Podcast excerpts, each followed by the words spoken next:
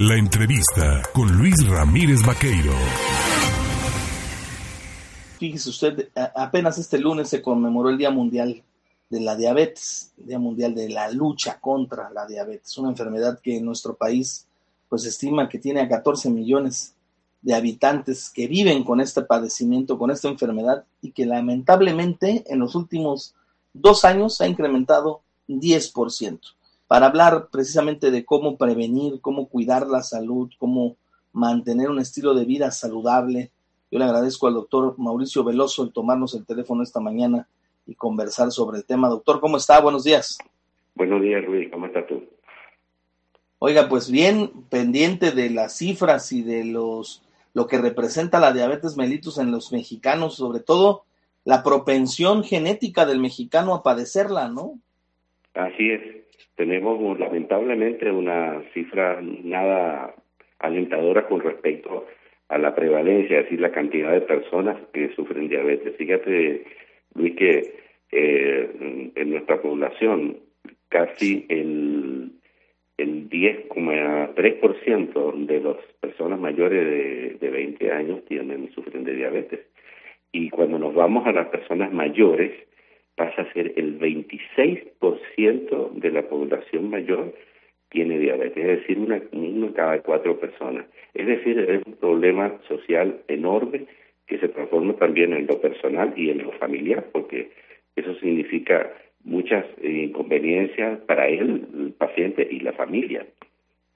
Eh, independientemente de esto, también representa un gasto oneroso para las familias. Entendemos que Encuestas eh, como la encuesta nacional de salud y nutrición determinan que se gastan alrededor de 3.872 millones de dólares al año por la atención de la diabetes en este país.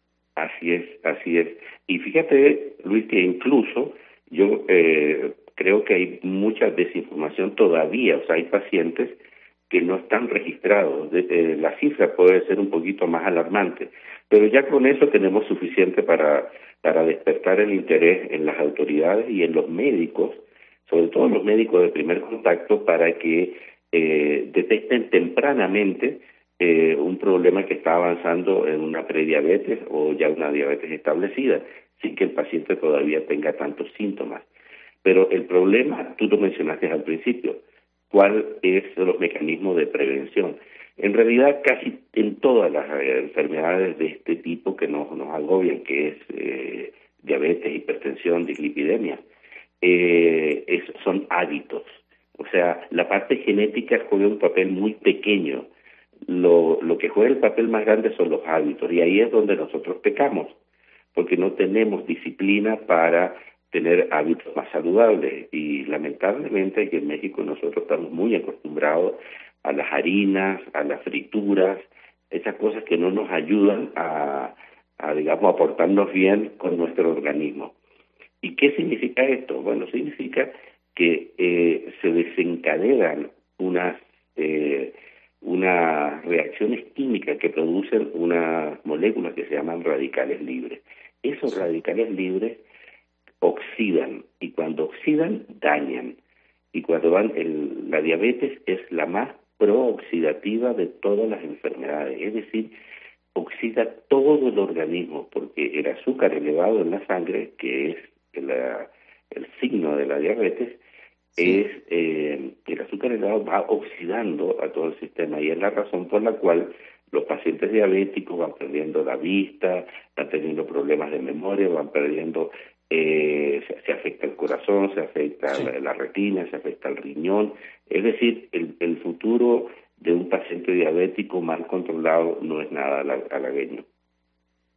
Hay, evidentemente, con la evolución de la medicina y con la evolución del conocimiento sobre la enfermedad, pues algunos eh, tipos de tratamientos alternativos que pudieran apoyar a mejorar las condiciones de quienes lo padecen, porque hay que aclararlo. Una vez detectada la enfermedad, no se cura la enfermedad, se puede llevar un mejor estilo de vida, pero la enfermedad es crónico-degenerativa. ¿Qué papel juega el omega 5, el nanoemulsionado en esto? Ah, mira, eh, qué bueno que mencionas eso porque esa es una muy buena noticia para México. México es uno de los pocos países que tiene eh, cuenta con el omega 5 en nanoemulsión.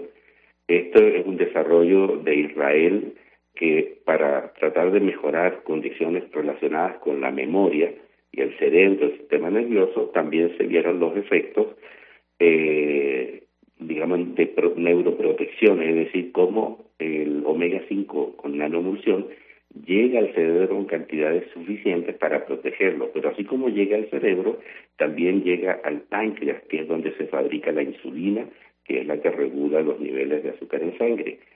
Tú sabes, eh, Luis, eh, para que se entere nuestra la audiencia, que el páncreas es el órgano que tiene menos defensa antioxidante. Entonces el omega 5, que es un producto natural que eh, puede proteger tanto el cerebro como la, el páncreas para que produzca insulina. Aquí en México la doctora Olivares Corichi demostró que la insulina del obeso y del diabético está oxidada. Entonces, este omega 5, que es, como te digo, uno de los más potentes antioxidantes de la naturaleza, puede llegar, gracias a la nanotecnología, a los sitios donde normalmente ningún otro antioxidante puede hacerlo. Y esto es una noticia muy buena para, para México, porque este producto ya se encuentra aquí y eh, para un paciente diabético, un familiar, cuando uno dice, oye, mira, en mi familia hay varios diabéticos, la propensión puede ser a, a que también la persona pueda desarrollarla y entonces ahí es donde trabaja el, el criterio de prevención, tanto a nivel de la persona como de los médicos que hacen una atención primaria. Las principales recomendaciones para aquellos que tengan sospechas de poder padecer la diabetes, ¿cuáles serían, doctor? Bueno, eh, lo que tú mencionaste al inicio del programa es la que la persona tenga hábitos saludables. Ahí todos sabemos qué es lo que debemos comer más y qué es lo que debemos comer menos, evitar. Eh, no digo suspender eh, totalmente, pero evitar la fritura, evitar y, digamos favorecer eh, las frutas, en cantidades y porciones adecuadas también, porque, las frutas también tienen mucha azúcar, así que es mejor comerse la frutica que comerse, eh, tomarse un, fruta. Eh, otro lado, eh, hay que hacer prevención, es decir, un, un producto como este, eh, el omega 5 nanomultiplicado, sí puede ayudar a que se prevenga la oxidación del páncreas para que se produzca insulina no oxidada y así se protege al paciente. Los pacientes que están ya son diabéticos e incorporan el, el omega 5 nanoemulsificado a sus eh, tratamientos, eh, se ven unas mejoras importantísimas en personas que han reportado que bajan las dosis de insulina, los que son insulino dependientes. pues doctor Mauricio, Veloso, yo le agradezco el platicar con el auditorio de En Contacto sobre este importante eh, descubrimiento sobre este omega 5 y poder, poder platicar, tener datos sobre lo importante que es atenderse y prevenir el padecimiento de la diabetes mellitus. Como siempre, muchas gracias. Un abrazo. Un abrazo, que estés bien, güey. Gracias, muy amable.